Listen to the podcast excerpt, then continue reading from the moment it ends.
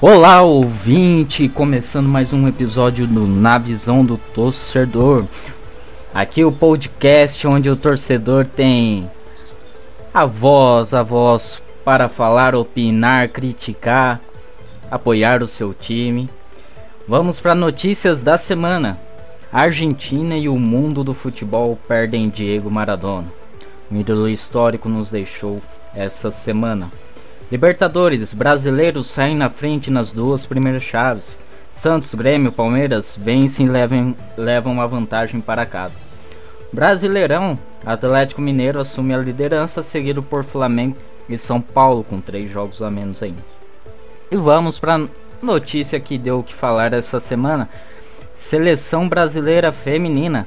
A amarelinha estreia a camisa sem estrela das cinco Copas masculinas com goleada para cima do Equador 6 a 0. E um assunto também que surgiu na Inglaterra, Premier League pode ter volta do público aos estádios agora em dezembro ainda. Bom, galera, o nosso terceiro episódio na visão do torcedor. Quero saudar mais uma vez Gilberto e Diogo por estarem participando aí do nosso podcast. Boa tarde. Boa tarde, Alexandre. Boa tarde a todos os ouvintes. É uma honra muito grande estar aqui no terceiro episódio. E vamos aí. Vamos falar bastante de futebol, vamos debater. Boa tarde, galera. Estamos aí de novo.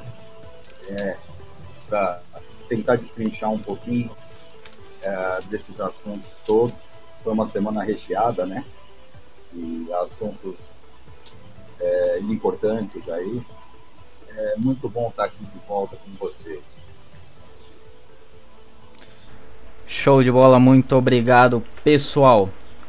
Para nós é uma honra estar tá aí executando o terceiro episódio do podcast. Um projeto que, se Deus quiser, vai para frente e aguarda a participação de você ouvinte do podcast. Bom, pessoal, é, primeira notícia da semana, né? O senhor Diego Maradona acabou morrendo, um ídolo do futebol, não só do povo argentino, mas do futebol, do que aquilo que ele contribuiu. Um cara, bom, confusão e entre outros adjetivos podemos dar a sua vida mas encantava com o seu futebol. Eu particularmente não o vi jogar, mas vi em atuação como técnico ainda da Argentina, nunca me esqueço, chutando do meio de campo a Jabulani, onde todos reclamavam da bola e ele mostrou que quem nasce craque morre craque. Eu queria saber de vocês que foi Maradona para o futebol.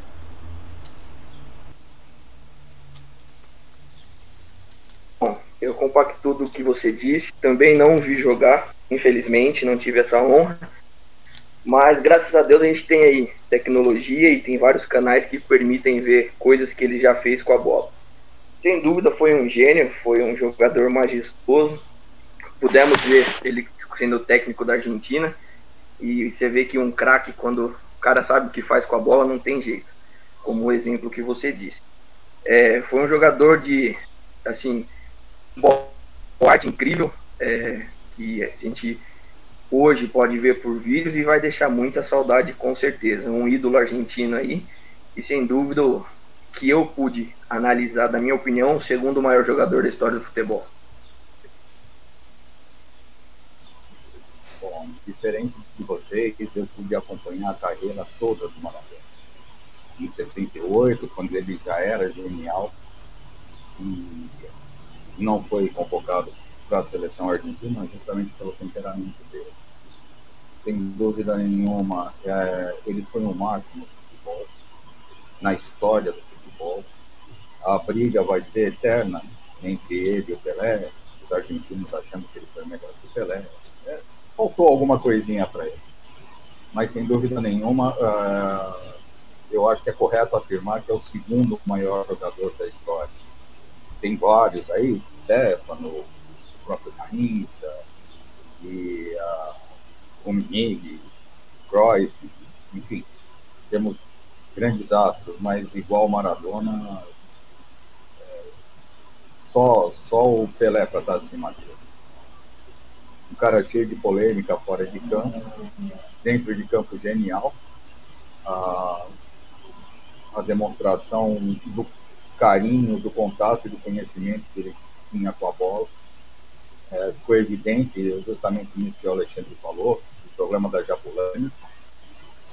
É, foi até interessante, essa semana eu vi alguns vídeos dele, eu vi é, ele como técnico da seleção argentina treinando os goleiros, ele batendo falta para treinar os goleiros. Nenhuma defesa. Nenhuma. Uma hora tem dois goleiros no gol e ele faz o gol. Então, realmente genial. É um cara é, assim que é, dificilmente vai aparecer outro. É, vamos ter que esperar muito tempo para poder ver um outro cara como esse daí. Um cara que ganhou uma Copa do Mundo sozinho pela Argentina, em 86, dono de um, um dos gols mais bonitos da história das Copas. Em 90, a seleção argentina era ainda pior que a de 86 e ele conseguiu levar a seleção argentina ao vice-campeonato. E só para terminar, tem umas, uma curiosidade sobre ele ele chegou a negociar com os grandes times do Brasil, São Paulo, Santos, Palmeiras, Flamengo, mas na verdade o time que esteve mais próximo de contratar o Maradona, de ter o Maradona, foi a portuguesa de Desportes. É, quando ele era bem novo, o Argentino Júnior, se não me engano, ah, bom, o time em que ele estava começando precisava de muito, muito de dinheiro porque estava numa dívida muito grande e ele foi vendido por 300 mil dólares. É, os times maiores não se interessaram, a portuguesa olhou com bons olhos, e na verdade, naquela época, a portuguesa, o clube portuguesa de desportos, não tinha é, esse dinheiro disponível. Mas um dos colaboradores da portuguesa tinha esse dinheiro para contratar, e a portuguesa até tentou negociar com ele para que ele emprestasse a grana tal. E ele se recusou porque era um jogador bom, mas nada que valesse os 300 mil dólares. Olha só. E passou a ser o maior jogador do mundo depois do Pelé. É muito interessante ouvir matéria né, dessa questão. Ainda falam. É, Maradona alfinetava né, o Brasil, mas adorava o país. Tanto que eu li a notícia de quando ele ficou muito próximo de assinar com o Santos. Ainda teve até um peso do próprio Pelé, né? O Pelé participou da negociação, mas o valor estava acima daquilo que o clube podia pagar. Mas paciência, né? não conseguimos, mas perdemos um ídolo, um ídolo argentino, um ídolo do futebol. Bom, partindo para a Libertadores, os brasileiros que saíram na frente, o Santos venceu o LDU na, por 2 a 1 leva a decisão para casa. Queria saber de vocês, é uma surpresa o Santos, claro, entre aspas, ir tão longe assim é, na Libertadores, com o time que tem, um time que desmontou, uh, muita molecada, teve o problema do Covid, né, muitos desfalques. Mas é uma surpresa o Santos com o time desse ano chegar além daquilo que talvez era previsto por muita gente?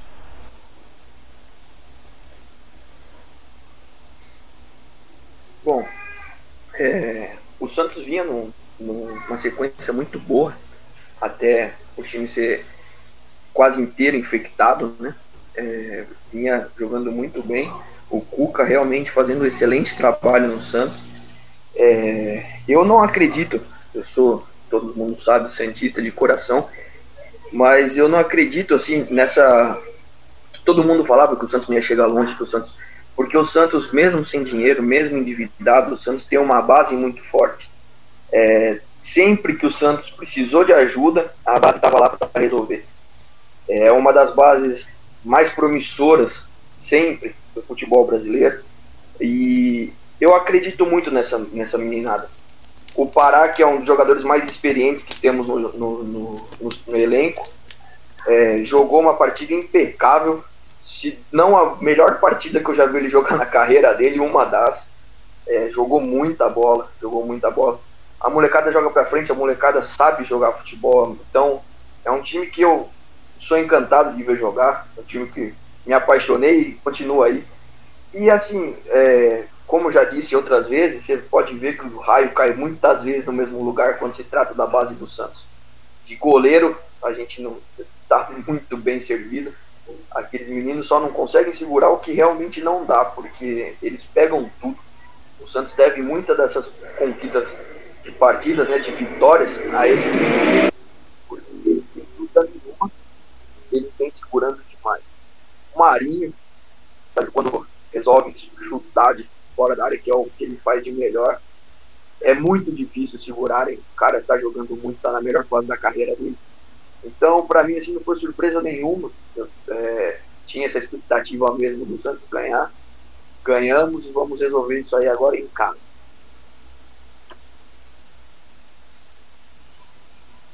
É, eu uh, eu achei que a, a maior dificuldade que o Santos poderia ter era a questão da altitude de time. Uh, tá certo que os times estão já mais habituados a jogar lá, né, no Equador, mas eu achei que eles fossem sentir um pouco mais surpresa é, pela evolução dos Santos dentro da, da Libertadores, para mim não existe nenhum. Se tem um, uh, existem alguns times que por menos elenco que tenha, por mais problemas que possa, que possa estar passando no momento, é, são times que não devem ser considerados nunca. Nunca. É, Santos, São Paulo, Palmeiras, Flamengo, o próprio Corinthians, uh, são Grêmio, Grêmio Inter, né, a, a dupla Grenal, são times que muitas vezes você fala assim, pô, desmantelou o time. Não tem jeito, a camisa pesa. É, são times que têm base forte. É, obviamente, nenhum deles se compara ao Santos, para mim. Apesar de já fazer um tempinho que o Santos não ganha a copinha e, tudo mais. Mas a base do Santos ela é muito forte, realmente. E, eu só não consigo entender como o Santos não é um time ainda mais rico. Com tantos jogadores que, que produz, com tantos craques mesmo que produz. É, ainda passa por dificuldades financeiras. É o tipo de time que, que não justifica. Quer dizer, se justifica como se justifica do São Paulo, a administração. São esses presidentes vagabundos que metem a mão no dinheiro do time, é, roubam literalmente uh, os times, tá certo que a gente não pode provar, então esquece o roubo aí. Mas é, essas uh, administrações, elas acabam com o nosso futebol. O Santos era para estar tá nadando em dinheiro, porque não foi só o Neymar que o Santos fez. Ah, já teve o Robinho, já teve o, o, o próprio Diego. Isso dos tempos atuais, mas os meninos da Vila, da década de 70, Todos eles foram jogar fora do país. Na época não era tão é, tão badalado o jogador brasileiro, não era tão caro, né? Mas ainda assim era para ter um, um, um, cofre cheio. E infelizmente nossos dirigentes acabam com os nossos times. Ah, eu acredito que o Santos vai longe.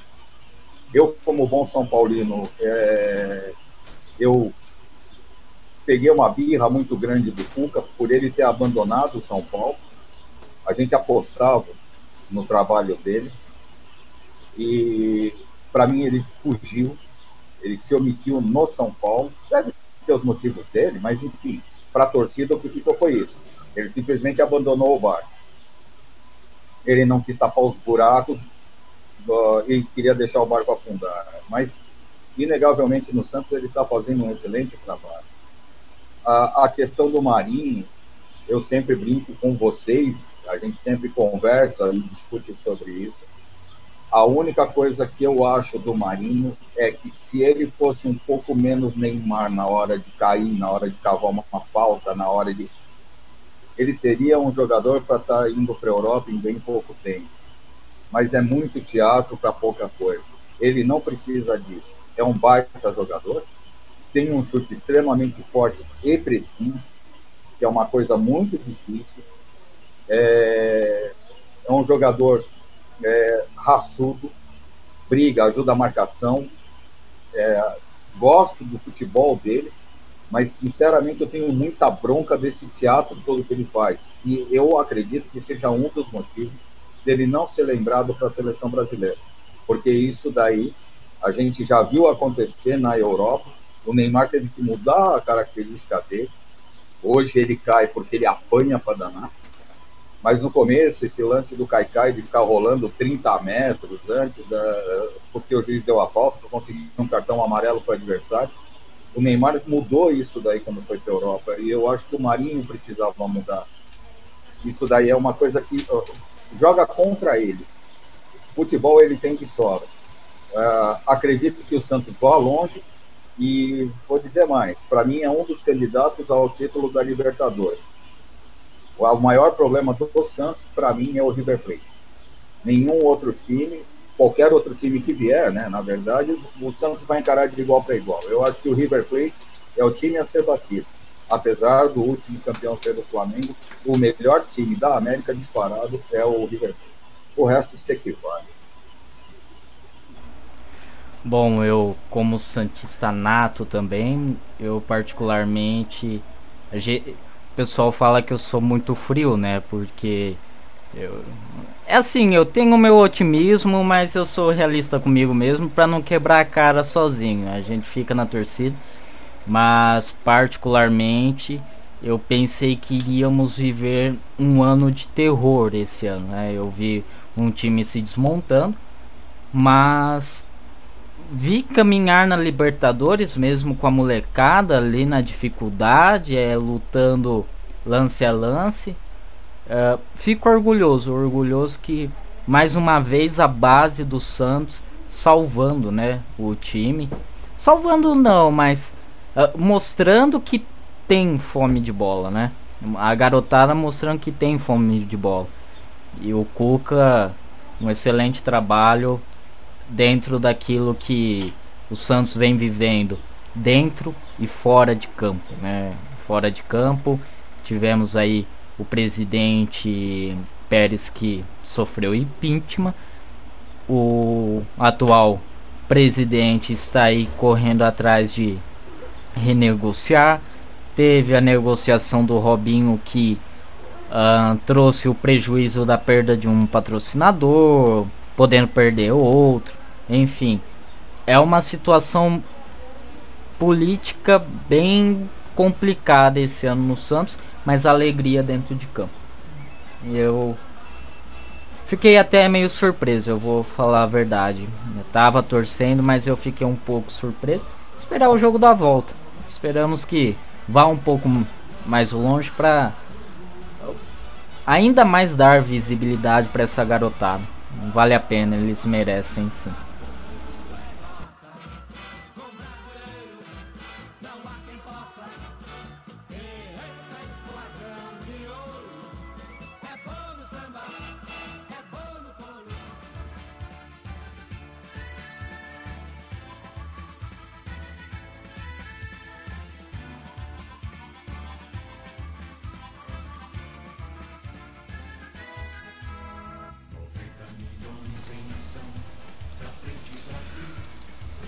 Voltamos, ouvintes, para mais um tema aqui no nosso podcast Na Visão do Torcedor. Não se esquecendo, aqui, torcedor, você tem voz. Aqui a gente fala com base naquilo que recebemos, opinamos naquilo que recebemos por detrás das telinhas, nos rádios, podcasts, enfim, nas matérias. Vamos lá, amarelinha feminina da Pia. Amarelinha feminina é, estreou com goleada para cima do Equador. E aí uma novidade, uma camisa sem as estrelas das conquistas masculinas. É uma jogada da, da Nike juntamente com a CBF. E tem aqui ó, de, com a fonte terra.com Tem aqui o, o amistoso desta sexta marcou a estreia do novo uniforme da equipe feminina com um escudo exclusivo, sem estrelas, que são alusivos aos cinco títulos da Copa do Mundo do time masculino. De acordo com o comunicado divulgado pela CBF e pela Nike, a ideia de tirar as estrelas é valorizar as conquistas das mulheres que construíram a rica história da seleção feminina ao longo dos anos e inspirar uma nova geração de atletas. Eu, particularmente, como ex-estudante de propaganda e marketing, comunicação social, eu entendo a, a jogada da Nike. Para mim, o que eles querem trazer, é, eu gostei da ideia. Né? Eu acho que desta forma é, consegue transmitir uma ideia para jogadoras de que vocês precisam conquistar, vocês têm as estrelas para colocar, né, acima do escudo. Você traz um, uma inspiração para as novas gerações do futebol feminino. A seleção que, na verdade, vem melhorando com a chegada da, da Pia. Enfim, não tem. É indiscutível a capacidade dela como técnico. Mas é um, um modo de dizer assim, ó, nós temos que construir a nossa história. Claro que tudo representa o Brasil, né? Feminino, masculino. Mas eu vejo como uma forma de incentivar as novas gerações de que eu preciso construir um futuro. É, eu preciso construir um futuro para a seleção feminina. E eu quero, eu quero perguntar para vocês o que vocês acharam desse dessa ideia né, da, da CBF e da Nike de tirar as estrelas da, das conquistas masculinas. Eu particularmente achei bem válido uh, de acordo com a ideia deles, né?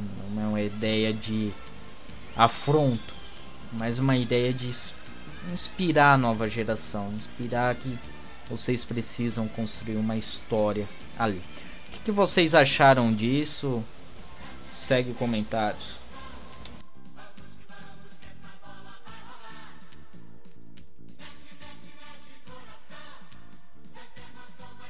Bom, é, eu concordo extremamente com o que você falou. É, hoje o futebol feminino tem uma visibilidade que até, sei lá, cinco anos atrás, quatro anos atrás, não existia essa visibilidade toda é, a coisa era muito futebol masculino e, enfim. Hoje, as mulheres entrando nesse cenário do futebol é, cada vez mais fortes e mostrando muitas vezes como que é ter garra para jogar futebol. A nossa própria seleção é, mostra isso. As meninas sempre se superando. Temos o, a Marta, que, que assim, trouxe muitas alegrias para nós brasileiros e a, a, a, visibilidade era menos. Tanto é que, por muitas vezes, é, pedindo patrocínio, é, aquela coisa da chuteira preta, é, sem marca nenhuma, enfim. É, podemos ver ali a, a, visibilidade que tinha. E hoje, conforme vai aumentando, eu acho que foi uma jogada muito, muito legal da CBF, como você disse, é, de construir uma história do futebol feminino eu acho que não é justo com as meninas que são muito talentosas e tá em ascendência aí, como você mesmo disse. disse é, eu acho, acho injusto elas ficarem carregando alguma coisa que foi do, do futebol masculino, apesar de representar o Brasil. É, não descarto isso. Mas foi realmente uma conquista masculina, do futebol masculino, e acho muito bonito traçar um caminho novo, já que o futebol feminino ganhou essa visibilidade toda merecida, é, eu acho suma, de suma importância as meninas mostrar para que estão aí, para que, que vieram e, e, trazer Copas do Mundo e, e, sim, por mérito delas, colocarem as estrelas na, na, camisa da seleção também. Até porque se elas fossem campeãs da Copa do Mundo feminina, não seria colocado, ao meu ver, mais uma estrela na, na camisa do, da seleção brasileira masculina. Então, você separar é, é esses dois nichos eu, eu achei uma sacada genial. Elas realmente merecem e representam a gente muitas vezes até mais do que a própria seleção masculina. Então a, a mulherada está de parabéns vamos para cima, vamos continuar evoluindo o futebol do jeito que tem sido. E temos jogadoras ali fantásticas que com certeza trarão muitas e muitas outras estrelas para nossa camisa. Eu só só vou colocar mais uma informação aqui para a gente continuar. A seleção depois da última Copa, a própria Marta, salvo engano, falou que não iria para a próxima. Temos a Formiga que já está numa idade mais avançada. Então assim, juntando, né, a fome, enfim, você precisa criar uma nova geração de jogadoras para a seleção, porque as mais velhas estão deixando os gramados. Você precisa trazer uma inspiração para essa nova geração, você precisa trazer uma visibilidade, você precisa trazer apoio. Então, quando veio a PIA, já pela própria CBF veio a ideia, ó, vamos reformular, precisamos reformular a seleção visando a próxima Copa, visando que jogadoras importantes de uma idade mais avançada estão deixando o campo. Né? Segue o comentário aí do Gilberto. Eu sou um pouquinho mais velho só que vocês. É, existem algumas coisas é, que não não sejam mentiras, mas não são verdades completas, tá? É, muito antes da geração da Marta, veio uma geração com a Cici. Ela jogava com a 10, cabelo bem curtinho. Ela era uma jogadora impressionante. E a geração dela ganhou tudo que o futebol feminino podia ganhar. Na época não existia ainda a Copa do Mundo da FIFA. Elas tinham uma visibilidade é, considerável, até porque elas tiveram o apoio do Luciano do Vale. E se teve um cara, se teve uma pessoa que fez alguma coisa pelo esporte do Brasil, foi o Luciano do Vale. Não foi a Globo, não foi Galvão Bueno, esses caras pegaram tudo de mão beijada. O Luciano do Vale trouxe o vôlei de volta, o nosso vôlei era ridículo. Assim, passou um período bom, mas muito lá para trás, depois foi esquecido. Luciano do Vale trouxe o vôlei de volta. O Luciano do Vale trouxe o basquete de volta, o basquete brasileiro de volta. O Luciano do Vale incentivou uh, o futebol de areia, o futebol de master, o futebol feminino. Foi esse cara é o precursor é, dessa dessa é, diversificação de esportes no Brasil. Isso tem que ser dito. A geração da Cici foi uma geração maravilhosa que vocês não, realmente não viram. E o que eu fico muito chateado, é, falam tanto, ficam fazendo tanto auê, e nunca ninguém toca no nome dessas jogadoras que começaram lá atrás. A, a época que a goleira fugia da bola, quando a bola ia para o gol, saca? É, a, o futebol feminino estava em, em, é, engatinhando ainda, e o Brasil já tinha uma baita de uma seleção. É, depois veio essa geração da Marta e, e tudo mais, essa geração a Formiga. A Formiga já está completando 80 anos só de futebol, né? E continua correndo da mesma maneira. É, ela é a mais velha da seleção, acho que tem 41, 42 anos, alguma coisa assim. E ela continua jogando como se tivesse 20 anos. É impressionante é, a capacidade física e técnica que ela tem. Eu sou muito fã da Formiga. É, eu acho que eu, vocês têm razão nesse ponto da visibilidade.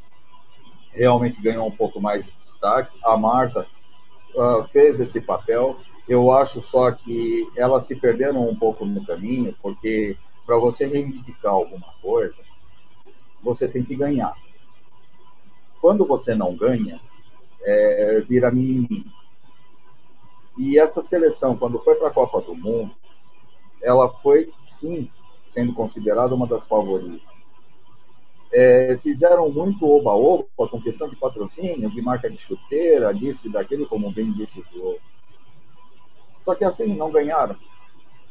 Então, eu acho que, primeiro, como uh, para tudo que você está começando, primeiro faz dar certo, depois você briga. você reivindica alguma coisa. Ela é realmente foi um astro do futebol feminino, reconhecidamente, ganhou mais bola de ouro do que o Messi. E, só que para a seleção não trouxe, não conseguiu trazer nada daquilo que a gente esperava, principalmente a Mar, né? que é o, o Neymar do futebol feminino. É, a questão das estrelas é, é assim, é, é, uma questão louvável, tal, você incentivar, mas o que eu acho, e foi um ponto que o Diogo tocou, e seria o ponto que eu tocaria. É, que seja agora, já foi feito, uma boa estratégia de marketing e tal, a única coisa que eu penso é que, como as duas seleções representam o futebol brasileiro, representam a CBF, né, não tem uma CBFF, não é a Comissão Brasileira de Futebol Feminino, né? Não, como você não tem isso, eu acho que a partir do momento que as meninas ganharem um mundial, a CBF deveria anexar o escudo oficial da CBF, ou seja, tanto faz o masculino ou feminino, jogariam com seis estrelas. A cor pode ser diferenciada para mostrar né, o, o, ah, que aquela conquista se refere ao futebol feminino, mas ah, que mantivessem as estrelas, porque aquilo, além de tudo, representa o que é o futebol brasileiro. Tá bom, a conquista foi masculina e tudo mais, mas elas representam esse futebol. O futebol arte, o futebol bonito, o futebol pentacampeão do mundo. É, a camisa amarela pesa em função disso. As cinco estrelas em cima do escudo pesam em função disso como questão de marketing, eu concordo com vocês, é, mas eu acho que o incentivo maior para elas era chegar e mostrar, ó, a partir do momento, uma declaração oficial da CBF, quando o Brasil de futebol feminino conquistar um campeonato mundial, a estrela fará parte do nosso escudo. Acabou. Qualquer seleção, seja de master, de veterano, de, enfim, a masculina, a feminina, passará a contar com seis estrelas. É, eu acho que a integração seria maior. E a igualdade de importância, eu acho que dessa maneira é, ela seria mais explícita. Mas, enfim, vamos ver. É uma boa jogada de marketing. Espero que, que realmente a, isso incentive as jogadoras a, a conquistar. Não podemos esquecer que o Vadão fez um grande trabalho com essas meninas. O técnico de times de futebol masculino, sendo homem, inclusive. É, ele teve muito tato e conseguiu implementar dentro do futebol feminino brasileiro é, esquemas de, jo ah, de jogo uh, com obediência tática, tirando proveito das técnica, da técnica de cada jogadora eu acho que ele tem que ser muito valorizado. E hoje nós trouxemos o que há de melhor em termos de, técnico para a seleção feminina, que é a Pia, e ela realmente está resgatando o futebol feminino de uma, de uma maneira mais de equipe. Não temos um destaque individual, como tínhamos com a Marta e tudo mais, mas a equipe do Brasil parece estar se formando. Eu acho que isso vai fazer a nossa seleção ser ainda mais forte e uma séria candidata a qualquer título que disputar. Legal, pessoal. É muito válido essa questão da camiseta. Vamos ver se esse incentivo dará certo.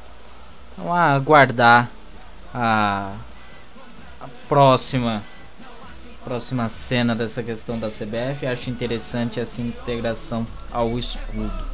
Espero que a CBF consiga ter essa visão. Vamos lá torcer para as nossas meninas que também fizeram o último jogo do ano, apenas o ano que vem, agora.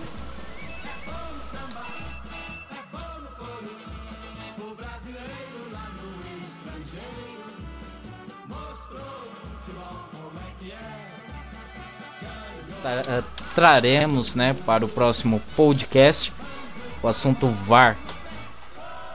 É algo que vem sendo bem questionado.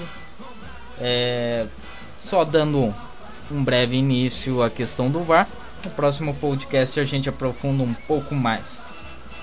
De acordo com vocês, ele veio para melhorar, para piorar? O que deve mudar a quanto, uh, quanto à questão do VAR? Eu, eu gosto muito de colocar que o VAR ele veio para definir, é, né, ali ajudar em certos pontos bem específicos. Mas a intuição humana, é, eu acho que ele está tirando isso do, do árbitro. A gente trabalha muito em questão da comunicação que a única coisa que o robô ele não pode e até o momento ele não consegue é, suprir, né? Eu falo robô VAR é a intuição, é o árbitro dentro de campo, é a decisão dele. Eu vejo os árbitros que eles estão lá só por estar, né? Há poucos árbitros ainda, dou como exemplo o árbitro do jogo do São Paulo e Flamengo, daquele 4 a 1 que pra ir, ir até o VAR é porque tem muita dúvida, senão ele toma a decisão dentro do campo e acabou, né? É, vem muito aquela questão, é, jogador não pode ficar fazendo sinalzinho do VAR pedindo, não pode, né? É, o juiz ele tá perdendo o comando de campo e parece que tudo é apelo para o VAR. Afinal, o que vocês acham? Melhorou? Piorou? Temos até aí as mudanças de decisão após a consulta do VAR liderada pelo Flamengo, né? É um saldo de 5, foram oito decisões a favor, três contra. Temos ainda uma lista imensa seguida por o Atlético Goianiense, Atlético Paranaense, Corinthians, Internacional, Botafogo, enfim. Vai dando continuidade. Mas eu ainda sinto que o VAR ultimamente em vez de ajudar anda atrapalhando um pouco, anda quebrando muito o jogo. Vocês têm a dizer? Bom, eu sou um crítico assíduo do VAR.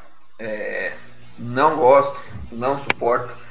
Entendo a teoria dele, a teoria dele é, é muito bonita, é muito correta, porque o jogo vai, não teria erros, é, é, né? Diretamente, porque a cada lance ele é o cartão vermelho, ele é acionado, lance de gol, ele é acionado, impedimento, ele é acionado, é, lances de, de pênalti, ele é acionado.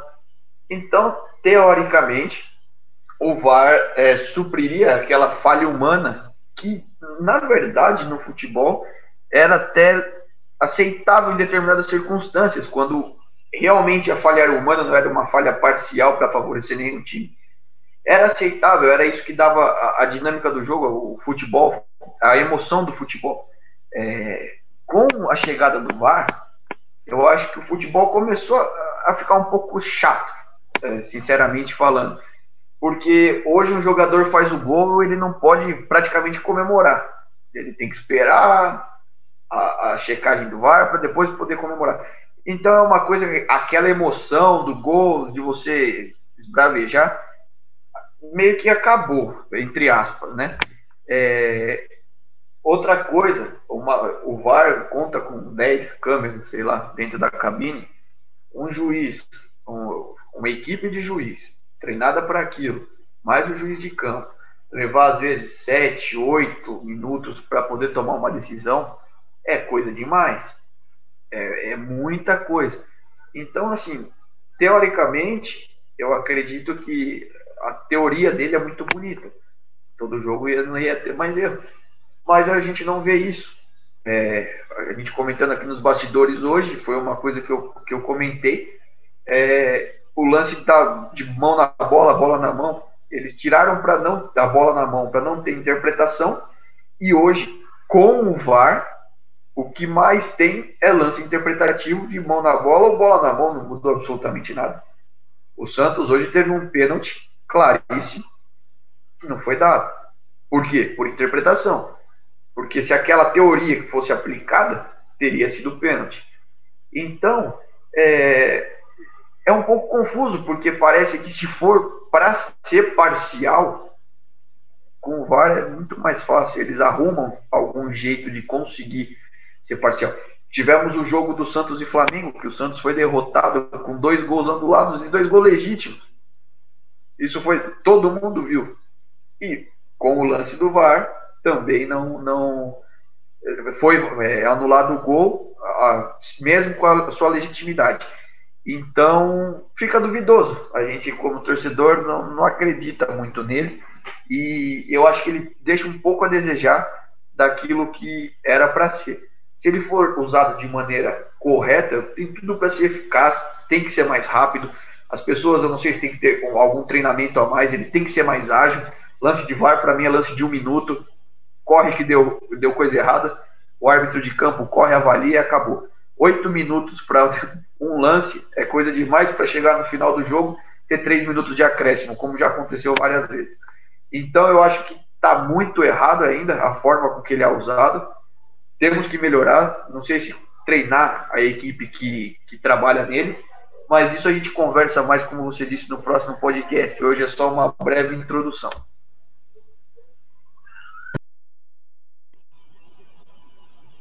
Bom, eu sou São Paulino. A minha breve introdução pode demorar mais ou menos duas horas, porque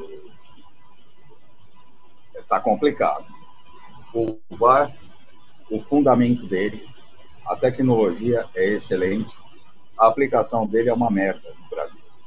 O Brasil consegue avacalhar com tudo, inclusive com o VAR. No mundo inteiro está funcionando, claro, sempre tem uma discussão ou outra, mas o Brasil conseguiu avacalhar com o VAR. É, o, o, o Diogo acabou de falar do lance do Santos hoje. Eu só vou tocar porque realmente é um lance idêntico ao pênalti marcado para o Corinthians. O lance foi exatamente igual. Aí você vê é, comentarista de arbitragem falando assim: não, mas é um movimento natural, a bola bate na mão, o cara não tem como tirar a mão. Tá. Para um não tem como tirar a mão, o outro tinha que amputar a mão. Então, porque se foi pênalti para um, tem que ser para o outro. Eu acho que a, a, o problema da, da aplicação do VAR é justamente isso. O VAR veio para acabar com essas dúvidas, deixar um futebol um, pouco mais é, justo, um pouco mais honesto. E, na verdade, o que a gente vê é que eles arrumaram mais uma muleta para favorecer ou prejudicar quem quer que seja. É, a, a, questão do VAR, por exemplo, eu tenho um detalhe, eu fiquei sabendo essa semana, escutando e lendo o noticiário, vocês sabiam que a maioria dos árbitros que estão indo para o VAR nunca apitaram uma partida de Copa, de Série A do Campeonato Brasileiro? Vocês têm noção do que é isso? O cara vai lá, é a mesma Não coisa sabia. É, é a mesma coisa que pegar eu, você, o Alexandre, qualquer um de nós, e botar lá. Porque os caras não, não apitaram nem jogos de Série A, com raras exceções. O Heber Roberto Lopes esteve lá. E você nota, inclusive, a diferença de dinâmica e a diferença de lances quando é um é, árbitro de Série A que está na cabine do VAR. Não que eles não errem, erram, erram também. Mas é, a, a solicitação, a comunicação com o juiz, ela é muito mais rápida e os lances normalmente são decididos um pouco mais rápidos, a não ser quando o juiz vai, vai para a lateral do campo. Às vezes o juiz fica em dúvida e vê e revê várias vezes a imagem. Mas, uh, agora, é, é um absurdo isso, não é? É a mesma coisa ser um chefe de equipe de Fórmula 1 se eu não tenho nem carteira de motorista, pô. E é por isso que a gente vê essa, essas aberrações. Uh, eu falando do meu time, você vê o, o gol do, do, São Paulo contra o Atlético Mineiro, onde o cara do VAR conseguiu pegar um impedimento de um pixel. Uh, duvido que o cara saiba o que é isso. Entende? Uh, são muitos lances. E outra coisa, é, os árbitros estão com medo de apitar. Quando o Alexandre falou do Daron, ele tem razão, é um dos poucos que ainda tem moral para dizer: não, eu sou o árbitro, eu apito o jogo. Eu vou provar se eu precisar, mas eu apito o jogo, a decisão é minha e acabou. Certo ou errado, a decisão é dele e ele leva em frente. Cara, do, do, na goleada lá do, do, Flamengo sobre o Corinthians, na, na arena do, do Corinthians, um lance que na cara do Bandeira, a bola saiu mais de um metro pela lateral, mas na cara dele, do lado dele, ele deixou o lance seguir para o VAR mostrar lá na frente, depois que terminou a jogada, não lembro se terminou em gol ou não, mas aí o VAR lá na frente mostrou que a bola tinha saído na lateral, mas do lado do Bandeira, quer dizer, o cara não está vendo mais. Então, de duas uma, ou o VAR toma a posição dele de entrar só em lances críticos, só em lances realmente é, duvidosos, como foi o impedimento do, do, Gabriel no jogo contra o São Paulo, é, no, no, lance do Vasco contra o Flamengo. Ou ele entra só nesses lances, ou então você pode tirar o, o, os bandeiras, deixa só o VAR. E você vê, fazem a tecnologia e, e, tudo mais no jogo São Paulo e Goiás. Até agora ninguém sabe se a bola entrou ou não entrou. E obviamente, se você não tem mais imagem nenhuma, o que valeu foi a opinião do Bandeira, que foi o Bandeira que deu o gol. Porque foi a única pessoa que estava em posição de ver a posição da bola. Se você tem uma tecnologia dessa, é impossível você não ter câmera dos dois lados do campo. É um absurdo você não ter. Pelo menos seis câmeras tem que ter. Uma atrás de cada gol, duas na linha de impedimento, uma de cada lado do, do campo. Que é para você ter a visão mais ampla possível. Você consegue ficar restrito a imagens da, da televisão. E outra coisa que é muito agravante, ou que me pareceu ser muito agravante. Nesse jogo do São Paulo com o Ceará, que teve VAR do VAR, que foi o que o Alexandre falou, é, do juiz parar a partida depois de reiniciado, isso daí é totalmente fora da regra. E mais uma vez a diretoria do São Paulo, frouxa que é, não levou à frente isso daí, seja por questão política, seja para fazer um oba-oba, não passa de um bando de frouxos, tem que sair logo do São Paulo.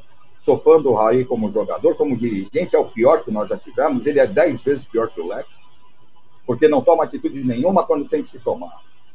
Foi frouxo. Se fosse Palmeiras, Flamengo, Corinthians, duvido que esse jogo não seria anulado. Porque é um erro de direito.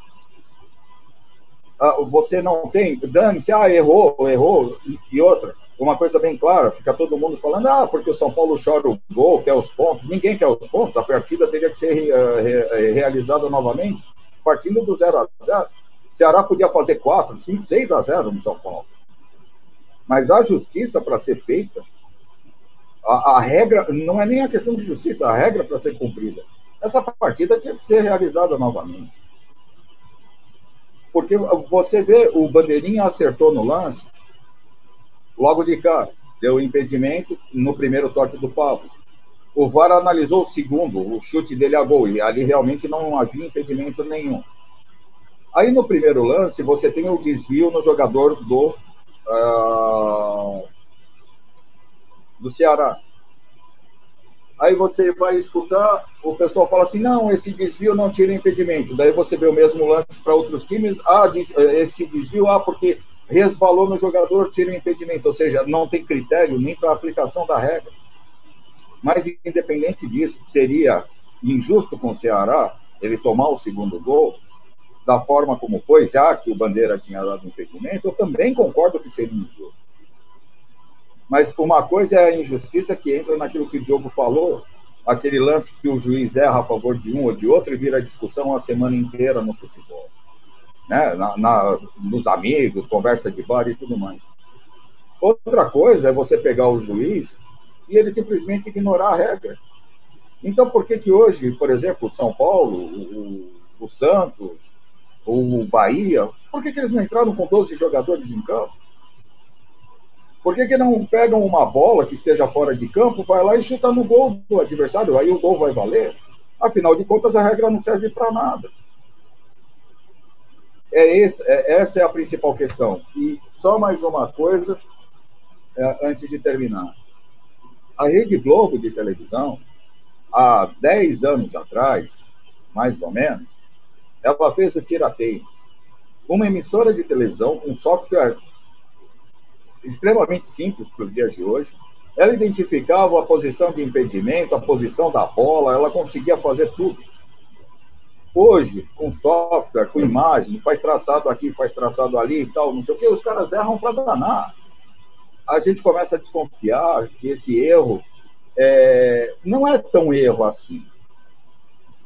Porque seria muito mais simples você ter um software que programasse, que fosse programado para fazer isso. Quem opera o VAR, quem traça as linhas do VAR no impedimento, são homens. São seres humanos, passíveis de erro ou de má fé. O VAR tem tudo para dar certo desde que o Brasil pare de avacalhar com ele. Nós, infelizmente, moramos num país onde tudo é avacalhação e conseguiram avacalhar com a tecnologia que podia ajudar o futebol, sim. No resto do mundo funciona bem. Aqui é uma droga. Bom, tivemos aí a opinião do Gilberto, do Diogo. Realmente é, é uma tecnologia. Tivemos aí a, até na Copa, a questão da bola, usaram a tecnologia do tênis, né?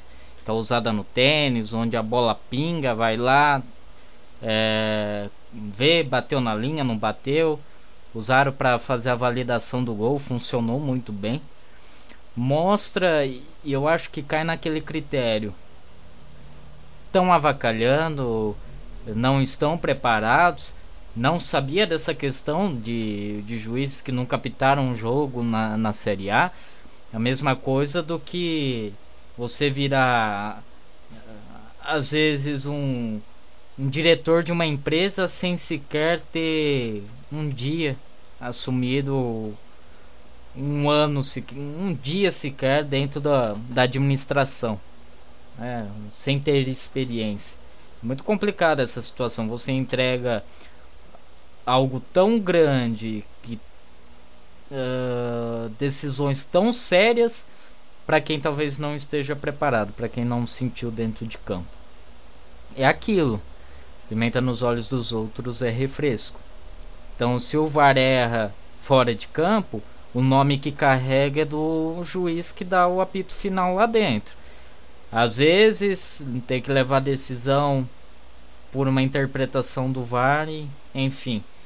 Eu acho que hoje a autoridade dentro de campo já não é mais o juiz. São poucos igual o Daron. Mas para mim a autoridade maior é o VAR. Algo que era para ser acionado só em dúvidas ou lances bem específicos é acionado para qualquer coisa. Para um impedimento de um metro e meio, para uma bola que saiu um metro na lateral, né?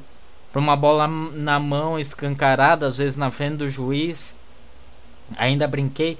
Às vezes acho meio injusto um impedimento que é visível, um impedimento de um metro, espera acabar a jogada, termina em gol, o cara vibra, arranca a camiseta, toma amarelo e chega, vai o VAR, invalida o gol. É. Hoje o pessoal faz o gol e espera, né? Fica naquela. Espera, olha pro juiz, fica esperando 10 segundos ali, 10, 15 segundos Aí corre para abraçar. Parece um negócio de louco. Pode perceber, ninguém corre mais pro abraço. Espera ali, olha pro juiz, depois vai comemorar. Realmente o Brasil precisa melhorar muito nessa questão. Então... Agora, você, só um adendo, você imagina só você esperar tudo isso, daí você vai, comemora o gol, o juiz da saída da. o reinício da partida, ele deu, e aí ele pega e anula o gol de, depois. Realmente, não se faz a regra. Virou palhaçada, cara. Virou palhaçada, de verdade. Não, não se faz a regra dentro do futebol. Eu acho que precisa de uma reformulação, assim como precisa em muitas diretorias de time, a gente precisa ah, na própria CBF. É. Precisamos ver quem está preparado, quem está analisando essas, essas questões. Esse último jogo do São Paulo justiça por justiça que se faça cumprir a regra na primeira decisão, né? Se você quer recorrer, recorra após o final do jogo. Eu acho que isso é válido. Deu saída de bola, relou na bola, tá valendo. Não tem como o lance passou. Tanto que pênaltis quando se bate pênalti, o pênalti volta na hora. Você não espera chegar no quinto pênalti para voltar ao quarto. Se volta na hora. Se você validou, validou, paciência, é gol. Bom, esperamos que venha dias melhores para nós, que o futebol brasileiro mude bastante, né? Uh, essa questão da comemoração a gente viu que não está acontecendo só aqui, acontece fora. Jogadores não podem mais comemorar, jogadores não podem vibrar, jogadores não podem arrancar camiseta sempre, arrancar sempre tomar amarelo, mas não podem dar uma carretilha, não pode dar uma caneta, não pode dar um chapéu porque está humilhando, leva amarelo. Eu acho que por um lado os juízes deixaram de ser juízes né? De, passaram essa questão para o VAR e por outro lado tem muita gente achando que futebol é só tocar a bola para o lado. Nós vemos essa questão já com o Neymar da carretilha. Eu acho que o futebol é uma arte. Né? Nós tivemos craques como Maradona, Pelé, Garrincha, na, atualmente Cristiano Ronaldo, Messi, o próprio Neymar. Uh, nessa questão do futebol arte, né? É, de fazer o jogador bater, fazer o jogador cair no chão. Como que você pode condenar uma pessoa por apresentar um espetáculo? Ele é pago para jogar bola, mas pessoas pagam para ir ao estádio para assistir um espetáculo. Então deixa, deixa o espetáculo acontecer, né? E eu quero deixar aqui uma questão que o Marinho falou numa entrevista com o Danilo eu acho que os times têm que pensar um pouco é, como os times querem apoio da torcida, às vezes vendendo um uniforme a 300 reais.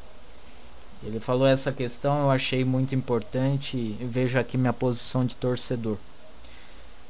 300 reais hoje é muito valioso para uma pessoa colocar comida dentro de campo.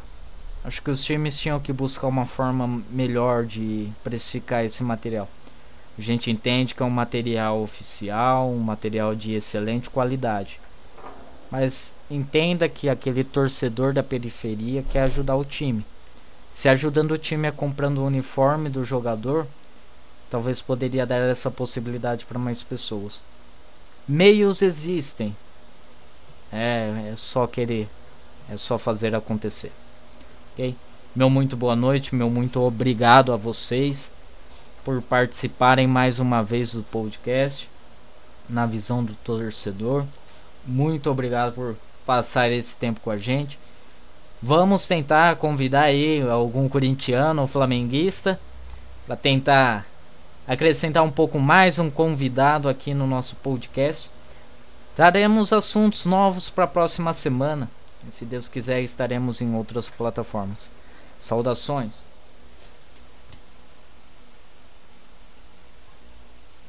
Bom, muito obrigado mais uma vez pelo convite, por estar participando aqui. É muito bom estar fazendo isso com vocês. É...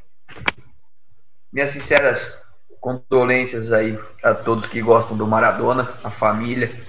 Realmente foi uma grande perda. O futebol vai ficar de luto, mas com certeza nunca deixará de ser homenageado. Santos pintou o rosto dele no estádio. Assim, o, o Soteudo jogou com uma camiseta dele, o, enfim, é, homenagens não, não faltarão. Então, força para todos aí. Daqui a pouco, se Deus quiser, os estádios estarão cheios de novo e a alegria do futebol vai estar aí nos contagiando. Grande abraço e até semana que vem, se Deus quiser. Um ponto que o Alexandre tocou e me chamou muita atenção essa declaração do Marinho é verdade. Vamos colocar aí a torcida do Flamengo, 25 milhões de torcedores, mais ou menos. Se cada camisa do Flamengo custasse um real, um real, o Flamengo faturaria 25 milhões só para a torcida, porque a um real todo mundo compraria a camisa oficial. É, obviamente, a gente sabe que não tem como, né? existe um custo mínimo que tem que ser suprido pela venda, mas que ele tivesse um real de lucro em cada camisa. Eu acho que é, os times brasileiros estão tentando viver uma realidade europeia, enquanto o povo vive uma é, realidade brasileira, sul-americana, é, onde o salário mínimo custa ganha uh, ganha-se mil reais, um salário, uma camisa de um time de custa 300 reais, 150 reais que seja, o disparate é grande. E a maior parte dessa torcida, por enquanto, dessa torcida que lota o estádio, que vai atrás, que vibra com o time, que recebe o ônibus na porta do estádio, é uma torcida que não tem esse o preço dos ingressos, com essas arenas montadas aí para a Copa do Mundo. Na verdade, tirando umas duas ou três, o resto é tudo uma porcaria só, ficaram piores do que os estádios. Você cobrar, por causa da arena, 200, 300 reais um ingresso para futebol, é absurdo. É absurdo. O Maracanã nunca mais vai ter a turma da geral, que sempre foi o mote do Maracanã. Maracanã podia colocar 200 mil pessoas, as câmeras iam buscar sempre aquela turma da geral, que era o lugar mais descontraído, o pessoal fantasiado e tudo mais. Então, o Alexandre tem, tem razão quando ele levanta esse ponto.